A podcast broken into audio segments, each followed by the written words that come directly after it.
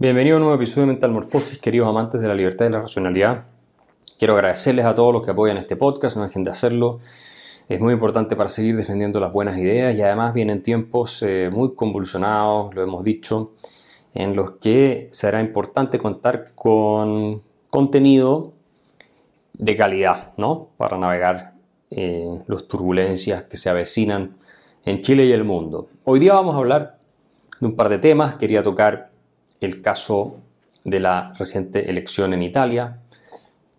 Eh, Giorgia Meloni, que como ustedes saben va a ser la nueva primera ministra de Italia y que ha generado estupor, escándalo, histeria, la de siempre, en el mundo de izquierda, la han acusado de fascista, de extrema derecha, esta es una etiqueta ridícula que se le pone a cualquier persona que esté a la derecha de Bernie Sanders o que esté a la derecha de eh, Biden o que esté a la derecha, no sé, de Pedro Sánchez en España o que esté a la derecha de López Obrador en México o a la derecha de Gabriel Boric en Chile, se le dice que es un fascista.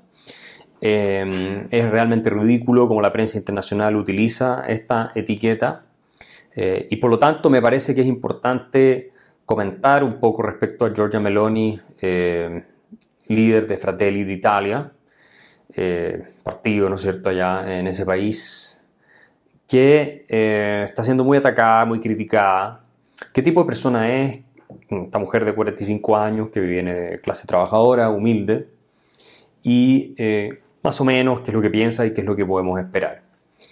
Bueno, vamos a la acusación de fascismo, ¿no? Porque claro, es italiana, no es de izquierda, no es parte del establishment que le gusta a todo el mundo, fascista. Eh, hay que llegar al tiro a esa conclusión.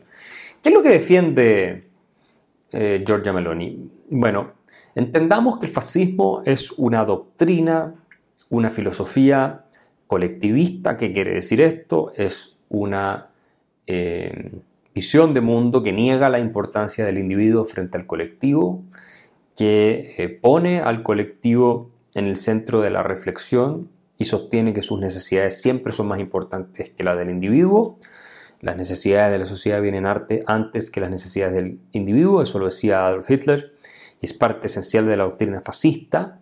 En ese texto famoso de Mussolini sobre la doctrina del fascismo, él explica, ¿cierto?, que el fascismo reacciona en contra del liberalismo, dice que eh, esta idea liberal que se concibe, ¿cierto?, como viniendo del mundo anglosajón, sobre todo, es corruptora de la sociedad, es eh, pone en el centro la reflexión al individuo y no al colectivo y defiende la preeminencia del Estado por sobre eh, cualquier agrupación intermedia o el individuo mismo.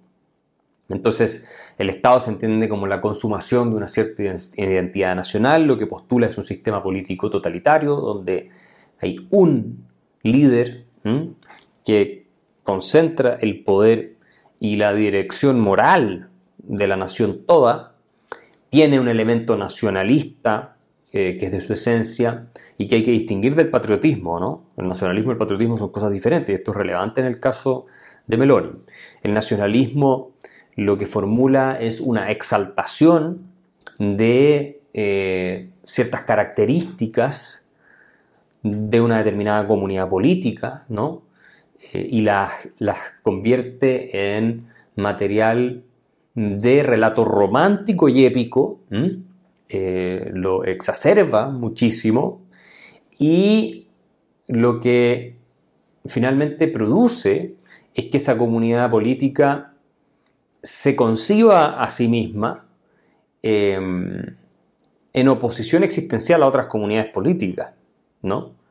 Es decir, se crea la idea de que hay una tribu que tiene que luchar por su supervivencia y una tribu que reúne determinadas características entre las que se destaca, en el caso del nacionalsocialismo, el componente racial muy fuertemente, pero esto es propio en general de los fascismos, yo diría, y, eh, de, y de las distintas maneras de nacionalismo o expresiones de nacionalismo que existen, ¿no?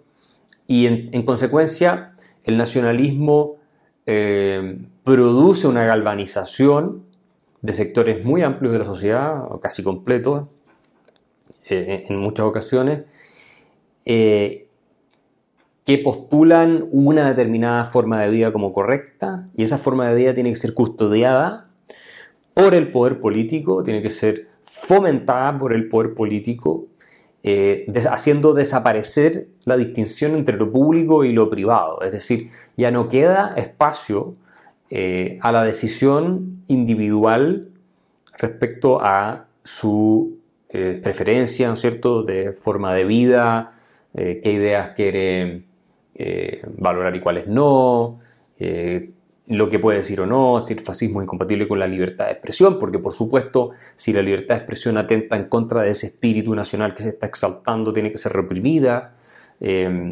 No hay libertad educacional, el Estado fascista forma ¿no es cierto? A, los jóvenes desde que son pequeños y en esto es idéntico al comunismo, no hay diferencia. ¿no? el fascismo y el comunismo son ramas ¿no es cierto? de una misma visión. Eh, colectivista y, por eso, ¿no es cierto?, es que también los comunistas adoctrinan desde pequeños a los niños. Y lo mismo hacen los fascistas y lo mismo hacen los estados, muchos estados democráticos occidentales eh, que tienen estos elementos propios del fascismo también incorporados y del comunismo. ¿No es cierto? Que es el control del Estado sobre la educación, la forma de pensar de la ciudadanía. En fin, entonces ese nacionalismo es parte del de, eh, fascismo, lo que no es tan así el marxismo, porque el marxismo es globalista, es internacionalista, eh, de la exaltación de valores tradicionales. Es más, el marxismo busca hacer la revolución en la medida en que mm, destruye la familia burguesa, por ejemplo. Esto lo dicen Marx y Engels claramente en el Manifiesto Comunista. En cambio, el fascismo lo que busca es reafirmar no la familia burguesa, porque no cree en una sociedad de mercado, no cree en el consumo, no cree en el capitalismo, sino que cree más bien eh, en un corporativismo, el fascismo es anticapitalista, ¿no? Eh, y si eh, hay un reforzamiento de estos valores más conservadores tradicionales, que no son en sí mismos fascistas. El problema es cómo el sistema fascista los introduce en su orgánica eh, institucional y dentro de la misma ideología ¿ah? eh, fascista. Entonces, con esta breve introducción entendemos que el fascismo, por lo demás, ¿no? me falta agregar esto, viene del socialismo. Benito Mussolini, fundador del Partido Fascista Italiano o precursor del fascismo italiano, era un socialista, ¿no? Eh, hay una cosa de lucha de clases también en esto, ¿no? Por eso es anticapitalista y reivindica al, pueblo. Eh, y si ustedes eh, piensan en el nombre del fascismo, viene de la famosa expresión o concepto, ¿cierto?, de fascio, ¿no? que es un as, grupo, grupo político, que a su vez viene del latín fascium, eh, que viene de fascis, eh, que significa as o manojo, de varas, ramas, pajas, juncos. Y de hecho, ustedes pueden ver eh, que el símbolo del fascismo, ¿cierto? Representa esta mm, filosofía colectivista porque muestra eh, en este em, grupo esta especie de, de, fajo, ¿no es cierto?, de haz de varas atadas que sujetan un hacha y que representa el poder de la vida y muerte, que tiene un origen simbólico en la Roma antigua, eh, que los magistrados utilizaban este, este símbolo ¿no? que rescata entonces el Partido Fascista Italiano, pero da, evoca ¿no? Eh, esta, esta visión colectivista. Y postula la supresión, y esto está en ese símbolo, ¿no? de la disidencia política. Eh, y finalmente, como digo, esa hacha que representa el poder sobre Si quieres continuar oyendo este episodio, acceder a más contenido y apoyar la defensa de las ideas de la libertad, suscríbete en www.patreon.com slash Axel Kaiser.